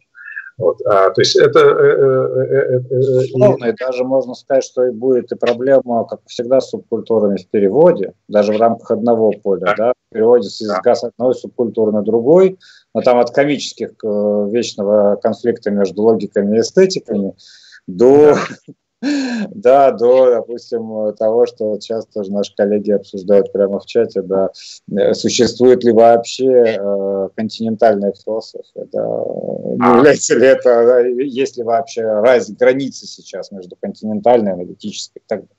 То есть это действительно так. Вот. А, ну, собственно, мой ответ говорит, говорю, что да, конечно же, это так, но просто, на мой взгляд, одно дело, как это, а, условно говоря, Лейбниц, да, как это, как-то мыслил Лейбниц, Гегель, не знаю, но даже Дильты тот же самый. Mm-hmm. Вот. И как это мыслится сейчас? Сейчас в любом случае аргумент, который я высказываю, это аргумент, а, который, э, условно говоря, какой-то э, частной стороне индуктивно одному лишь примеру бьет, да, а, но если этот пример оказывается понятен, структурно понятен всем остальным, то он начинает, как те же самые парадоксы Гитие или эти э, с куклой и э, ее мамой история начинает обсуждаться как у некого рода вот вот вот же она, вот это вот дело, которое вообще может сфальсифицировать целую теорию. И, соответственно, история э, с одним отдельным человеком может оказаться фальсификацией отношения целого законодательства. Маленький пример, последний. Помните, Э, во Франции все-таки продавили закон о безопасности, ну, когда там невозможно. Mm-hmm. Но, тем не менее, помните, последний буквально момент перед этим была выложена видеосъемка, как двое белых полицейских убивают там темнокожего этого продюсера. Вот, вот пример небольшой, может сфальсифицировать всю совершенно историю. Ну, правда, не произошло этого, но тем не менее. Что-то еще, наверное, нужно. Да, вот э, Сергей Витальевич нас спрашивает, вас спрашивает, видите ли вы аналогии идеям Мура и Платинги в античной мысли? Сергей Витальевич, мой, мой почет и благодарность. Ну, насчет э, Мура, э, ну, единственное, что я могу сказать аналогии, но это не аналогия, ну, какая-то, в каком смысле слова аналогия, на мой взгляд, вот Мур рассуждает вот в этом, э, вообще в целом, э, вот эта вот ее лекция, да, собственно, как кстати, опубликованы, в целом, на мой взгляд, это про то же, что говорит Аристотель, когда он говорит, что доказательства существуют только для определения, для сущности доказательств нет. Подход другой, но по сути он говорит об этом. Что касается плантинги, то, конечно же, для э, отечного человека проблема доказательства наличия сознания, понимаете, да? Проблема доказательства того, что я существую, вообще не стояла. Ну, естественно. Даже в самых материалистических, так сказать, вариантах, ну, вроде там у, у атомистов, ну, атом души, в всяком случае, объективным образом существует. Атомизм, вообще говорит, анимизм самых есть. Да, другое, это анима постоянно присутствует в этом мире. Просто она проявляется в разных этих сочетаниях, но она постоянно присутствует. Вот. И поэтому, и, в общем, конечно же, никакого Беркли там с его э, вопросом о, о существовании других конечных разумных духов перед Феофилом и перед Автоликом не стоял. Но, другое дело, но получается, тем не менее, Феофил высказывает аргумент, который потом философия здравого смысла начинает обсуждать Платинка. Я бы, наверное, так ответил на вопрос Сергея Витальевича, не углубляясь в другие детали. Хотя вот у кого, у кого очень интересно, конечно, почитать по поводу самой тематики самосознания и как бы попытки схватывать самосознание из античных авторов, конечно, ближе всего к этой проблематике был Платин. С этой точки зрения четвертое, особенно четвертое его имя, да, да, это вот вещь, которая обсуждается очень многими сейчас вот именно с точки зрения, был ли он катезианцем, не был катезианцем, был ли он дельты, дельты, дельтеист, общем, сторонником дельты или нет предшественником дельты не был. Вот, э, это да, там интересные вещи есть. Кстати, Черняков, покойный Всеволод Григорьевич, на эту тему интересные вещи писал. Но это уже другая тема. Вот, еще Иван Иванов спрашивает, а, опять же вас спрашивает, да, о, как, как в таком случае относиться к проекту спекулятивного реализма, контексте плоских антологий, да, с э, его попыткой преодоления корреляционизма, прорыва к великому внешнему. Ну вот, собственно, понятно, да, а сама логика вопроса, если мы концентрируемся на э, плоских антологиях, да, то как-то и, и, и как бы заранее убираем голову э, императора, ибо зачем она ему, э, то как быть тогда с э, спекулятивным реализмом и вот всеми этими их концептами движениями? Ну, сложный вопрос, честно сказать. Ну, во-первых, я никогда не, собираюсь утверждать, что те выводы и наблюдения, которые сделал, они как бы имеют абсолютно всеобщий характер, что они касаются всех вообще. Для спекулятивных реалистов достаточно много направлений философии, которые, в общем, плоской антологии никак отнести нельзя, даже с, как бы я ни старался за уши их вытянуть на прокрустово ложе фантазии докладчика, у него всегда есть докладчика прокрустово ложа, не поместится. Возможно, спекулятивный реализм также к этому Э, не может быть отнесен. То есть я мог бы ответить на эту тему э, очень простым образом. Но вот это вот, как бы, но с другой стороны, попытка говорить, как бы сказать, дать говорить самим вещам, да, что называется, mm-hmm. вот, создать некого рода условия, чтобы говорили, говорили сами вещи, сами вещи, а не нечто трансцендентное, да, Э, это э, все равно, на мой взгляд, э, да, плоские антологии, они тоже, повторяю, не, не предполагают, формально не предполагают большого арбитра. Понимаете? Конечно. Это мы конструируем с Ильей Игоревичем, да, эту историю, что на самом деле не, не предполагают. Вот, а, но это, это, на мой взгляд, дать, дать говорить самим вещам, это некого рода Э, э, ситуация, напоминающая то, о чем я говорю. То есть это вот мы, э, здесь уже от постхантологии только метафора. Mm-hmm. Мы обнаруживаем нечто, находящееся далеко от нас, но действительно, что муравьи скажут. о себе. Mm-hmm. Кроме того, что эти самые, э, те, кто занимается муравьями, они нам могут рассказать. Хотя это ни много ни мало, как его социальное сообщество, извините меня, мы тоже его социальным сообществом являемся. И вообще-то говоря, помимо термитов, муравьев, ос, и вот там еще из этих самых, из животных, э, э, только два вида этих землероек каких-то африканских обладают характером его социальных сообществ, человек. Все. Больше никто не обладает. Поэтому мы на самом деле очень близки к тем самым термитам, муравьям. Но э, есть, получается, перспективные говорят, что мы можем обладать некой рода способностью соединить вот эти две вещи, дать слово им. Вот, сказать, с точки зрения такой метафоры, какую-то близость обнаружить можно. Вот. Ну, а, а далее я на этом случае, поскольку я не являюсь точно совершенно специалистом по темному весьма для меня, сразу скажу, явление как спекулятивный э, э, реализм, да, то я, с вашего позволения, уклонюсь от дальнейшего суждения на эту тему. Да, ну и к тому же тут тоже важно, опять же, такая маленькая деталь, да, что преодоление корреляционизма, да, когда мы говорим о спекулятивном реализме, но спекулятивный реализм, то есть скорее собирательное э, понятие, да, да. они между собой э, имеют очень жаркие, весьма конкретные да, дискуссии, в этом отношении э, это тоже разного рода порядки аргументов да, и способы преодоления корреляционизма, они э, очень-очень разные у представителей там, объектоориентированных антологий, темных антологий э, и так далее. При этом, опять же, да, э, прорыв к, великому внешнему – это все-таки э, телеологическая вещь. Да, это, это скорее горизонт, к которому мы стремимся, а вовсе не констатируемое достижение. Ну, представьте, приходит Мейсо и говорит, я прорвался-таки к великому внешнему. А, добыл таки доисторическое. Ну, вряд ли. А, Все-таки, да. А, в этом смысле, опять же, на уровне аналогии соотносить, наверное, можно, том числе, да, и говорить, что все это э, действительно другие способы построения антологии, как антолог могу здесь сказать.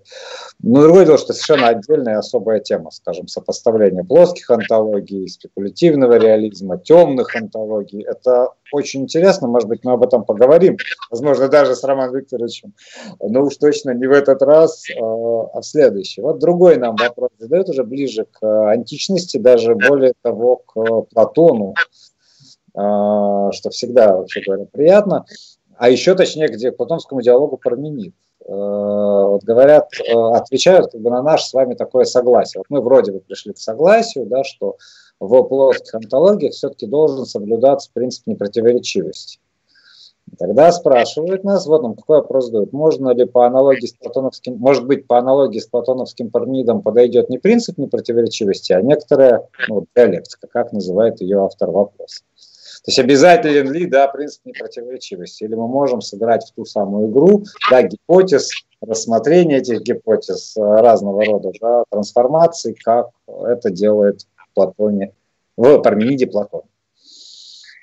Ну, при всем э, о том, что э, это при всей любви, в данном случае, к и Курвиду, мне кажется, это все-таки несколько другой дискурс конечно, элементы диалектики можно встретить везде, где угодно. И это не в том смысле, что это э, какое-то э, свысока я говорю, да, но это действительно так. Но мне кажется, все-таки вот здесь э, Лябницевская история оказывается ближе, да? Пусть mm-hmm. обезглавленная, как мы говорим, но Лябницевская история оказывается ближе. Вот, э, потому как э, если бы, ну, я вставлю, вот, э, молодой Платон, он на самом деле аспирант Гетиер. Вот, и он, э, он еще не написал Теотета, вот он мне написал Теотет. Вот. А как мы с вами знаем, да, именно Теотет является одним из базовых текстов для обсуждения гития.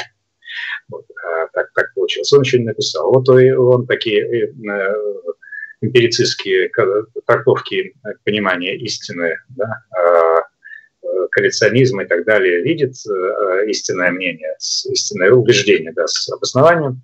Вот, естественно, приходит ему в голову пример там не с Горшечником, не с кем-нибудь там еще, а с этими служащими э, Бобом Смитом, если правильно говорить, там Бобу Джонс и Бобу Смит, неважно вообще, Смит и Джонс, эти, эти самые двое. Вот. И он э, показывает саму по себе эту процедуру, э, что вот они получается, что, что ну, не работает и есть истинное мнение, обоснование имеется, а, в общем, знание за этим не стоит. Вот. А дальше, после этого, очевидно, Платон бы вместо двух с половиной страничек машинописного текста написал бы там 25 страниц его текста.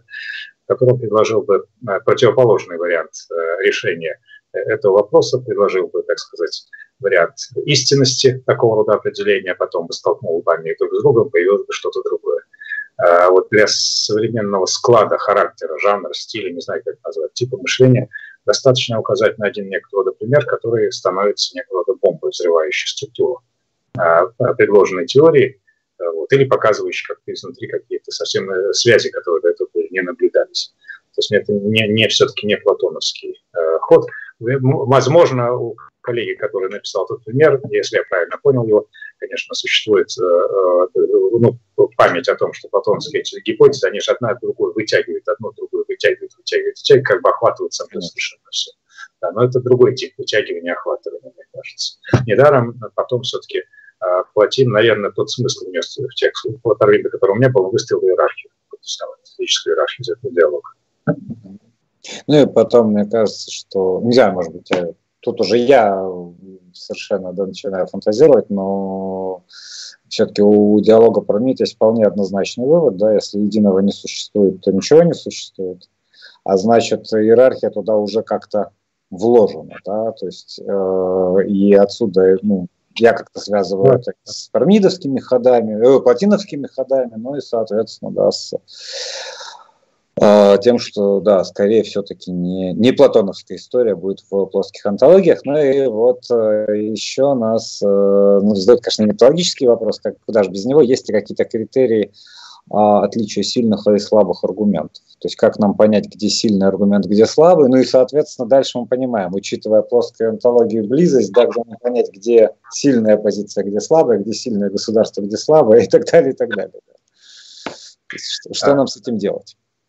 Э, ну, э, формально говоря, э, наверное, я, с вашего позволения, тут в качестве сильный и слабый, упоминание сильных и слабых аргументов, понятно, что это вот из обсуждения в основном около теологической телеологической проблематики, да, вот, собственно, для Эллена Плантинги вот этот э, аналогический аргумент э, в связи, да, вот встроенный в теологический аргумент, не является аргументом сильным с точки зрения аподектичности, уровня аподектичности его. Понимаете, да? То есть мы не, вот, ну, да, гений был, конечно, Ансельм Кентерберийский, но вот мы не пришли, следуя за Ансельмом Кентерберийским, э, к доказательству бытия христианского бога, да, ну, по крайней мере, так вот. Ну, соответственно, вот здесь вот э, он говорит, что да, конечно, есть целый ряд недостатков. Ну, читайте эту книгу, тем более в этом э, в аналитическом теисте, в этом сборнике его работ, все достаточно интересно опубликованы. С этой точки зрения слабый аргумент, конечно же. Но этот слабый аргумент оказывается, э, тем не менее, для человека, обладающего некого рода настроем, ну вот тем самым христианским настроем, как у Пленниса, он является достаточно убедительным. Поэтому слабый аргумент оказывается на самом деле убедительным. То есть слабый с формальной точки зрения сильным оказывается убедительным. С, точки зрения убедительности.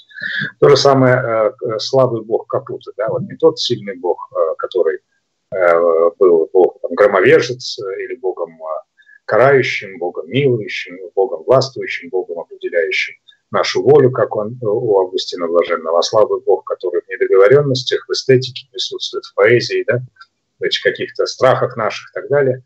Вот, а этот, э, э, который предлагает нам что-то, да, предлагает нам совершить шаг, не обуславливая, не обязывая нас к этому, который ожидает нас, понимаете, а, а не насильственным образом присутствует в нас, для, опять же, для человека с точки зрения Капута, который занимается апологетикой, является сильным аргументом, вполне проясняющим.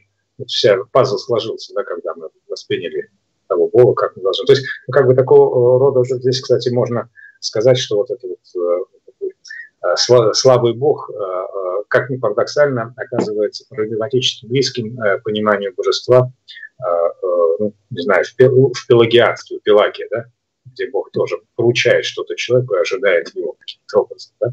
То самое понимание, которое было, как известно, Августином отбраковано. Как, вот.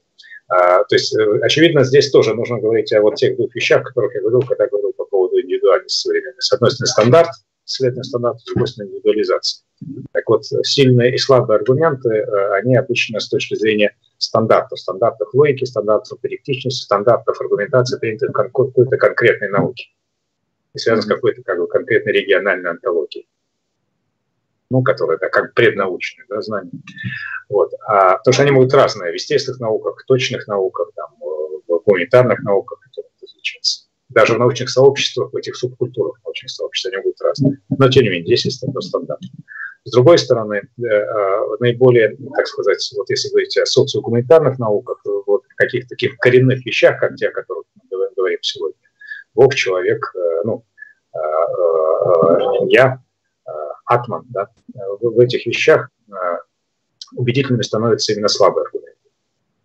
Вот они как другой, другой стандарт задают убедительность. Вот от, того, от того, что интимно понятно мне и близко, оно оказывается как-то э, более важным, более звучащим, более привлекающим к себе внимание, более доказывающим, чем аргумент сильный. Но кто бы из отцов церкви когда-либо сказал, что ну давайте будем верить в Бога Создателя, единого христианского, ибо это экономит наше мышление. Ну да. Суинберна бы, мне кажется, закидали камнями просто за такое. Но слово экономит, насколько он не говорит, это мой домысел, но по сути он об этом. По сути он об этом. Смысл в этом ровно, конечно, да. Что вместо того, чтобы вводить 25 тысяч причин, давайте предположим одну, и будет гораздо проще. Тем более, что она ничему не противоречит. В этом смысле, кстати, это же тоже та аргументация, которая объединяет или позволяет объединить там Плантингу с тем же Уинбергом. Да? Говорит, так не противоречит ничему. Да, не противоречит научным теориям, да, никаким другим порядкам дискурсов. А, а тогда а, а, от чего мы упираемся? Да? Ну, тогда все эти атеистические аргументы о смерти Бога – это элементы апофатики. Да, ну и в этом смысле действительно интересная история, потому что вместе с... Э, э, то есть если идти, как мне кажется, сейчас опять же гипотезу выскажу вполне юридическую, мне кажется, но, но попробую. Э, если идти от э, самого посыла, одного из э, таких базовых вполне себе посылов христианских, да, то есть посыла к поиску подлинной веры, к действительному преображению человека и так далее, да, то, в общем-то, вполне себе, например, пари Паскаля оказывается э, чем-то, что это э, продлевает, да, потому что э, достаточно просто доказать возможность чего бы то ни было, там, чудо откровения существования Бога, и, и тогда а, действительно получается, что для меня самого, для моего собственного движения, если нечто возможно, логичнее, правильнее, там, а, последовательнее, прагматически более фундированно просто-напросто действовать определенным образом. Да? Но действуя, опять же, определенным образом, и это как раз ведь современная аналитическая философия очень хорошо показывает, как и с другой стороны философия языка, мы же меняем э, и себя самих. Мы меняем и порядок мышления, и порядок действия. То есть мы меняем все те порядки, которые включены. В этом смысле показывается, вот, вот в чем гипотеза, что как бы, да, вроде бы слабый аргумент, а он вполне себе э, соответствует или позволяет реализовать базовую, да, в каком-то смысле цель христианства, преображение, метанои там, и так далее. Вот мне кажется, что здесь вполне себе это а, соединимые вещи и, и уживающиеся в одной традиции. Поэтому вот я так для себя объясняю, скажем, возможность существования Суиндерна да, сейчас. Mm-hmm. Потому что, ну, как- как-то вроде, бы... Сначала смущают, конечно, его аргументы, как и все. То есть, э, как и все такого рода аргументы. Но потом начинаешь как-то это понимать. Вот. Между тем, Согласен. Да, Согласен солидарны, да, вполне себе. Вот, поэтому на самом деле, понимаете, э, просто это я уже тоже вот к вопросу о развлечении критериев, да, слабых аргументов и сильных, что можно уже даже говорить не о делении таком логическом на слабые и сильные аргументы, а скорее о, степенях э, аргументации, да, где есть, ну, где-то потенциально предельно сильный аргумент, обладающий там аподектической прямо необходимостью, да, а дальше есть вот разного рода такие, а, так сказать, истечения или отпадения. А я бы вот, знаете, как сказал, да, смотрите, есть, э, э, ну давайте вот я в качестве примера там э, приведу тот же самый аргумент Ансельма Кентерберийского, предположим, это сильный аргумент, да, угу.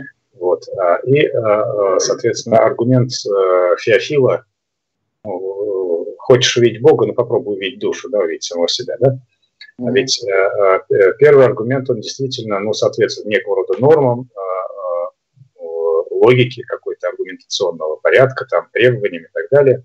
Ну и, э, очевидно, все-таки это было не просто логическое движение, а некий инсайт, конечно, у Ансельма был, который он таким образом э, оформил и так далее. Но, тем не менее, это некое требующее всеобщности и так далее, аргументы, апеллирующие к тому, что иначе мыслить нельзя, если будем мыслить иначе, то есть, ну, Бога не существующим реальностью, тогда вся основа мышления нашего рушится и прочее, прочее, прочее.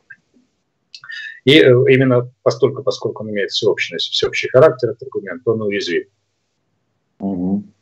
Критики Фомы, критики там, номиналистов, критики Канта и прочее. Да? Критики тоже Платинги, потому что он показывает там э, пробоин достаточно много аргументе. Именно из-за приоритетности общества. Аргумент от аналогии, он э, э, не имеет такого всеобщего характера. Он говорит, вот рядом с тобой твой близкий человек, супруг твой, да, вот, и ты, в общем, конечно, иногда удивляешься на его поведение, как он удивляется на твое поведение, но это тем более подсказывает, что ты воспринимаешь не как киборга. Конечно.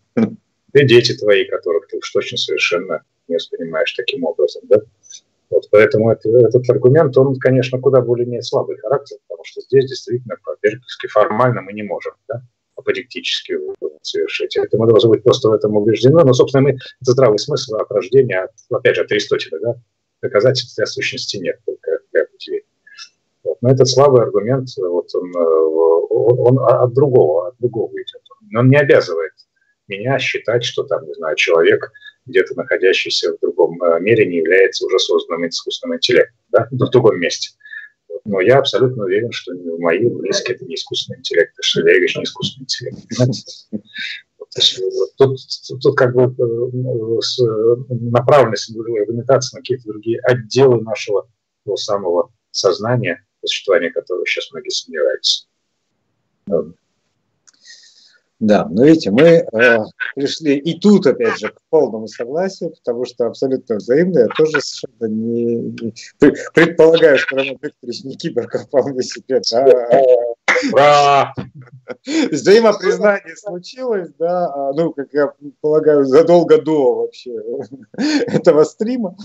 Да, во время камин-аута я киборг не произошло. Да, да. Вот, вот это бы действительно а, перевернуло, наверное, представление или, или разорвало бы границы моего мира. Но тем не менее нет, чему я очень рад. Вот, никто из нас не, собрал, не сознался в своей природе киборга. А, между тем мы э, говорим уже 101 минуту. Видимо, э, устали и наши слушатели, я думаю, что мы сами. Э, тематика, э, вообще говоря, доказательства существования, да, э, тематика, в общем-то, бесконечная.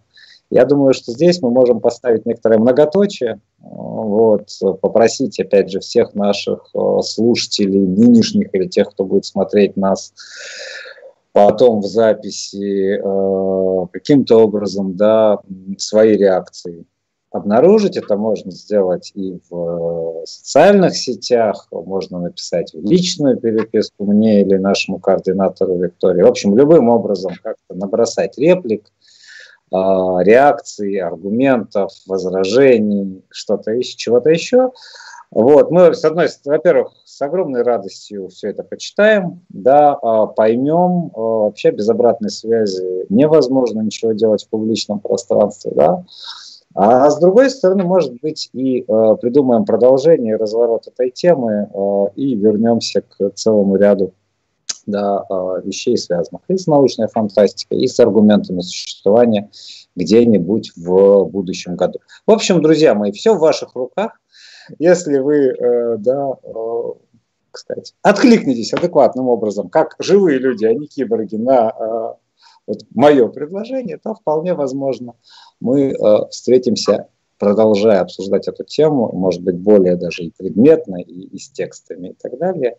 Еще раз, если, конечно, Роман Викторович согласится на эту э, вот вполне себе спонтанную идею. Ну, а мы тогда с Романом Викторовичем, да, поздравляем вас еще раз с наступающим Новым годом, с наступающим православным Рождеством, с прошедшим Рождеством католическим. А, будьте здоровы, берегите себя. Спасибо вам. Спасибо, Спасибо вам всем. С праздниками. Будьте здоровы. Ага.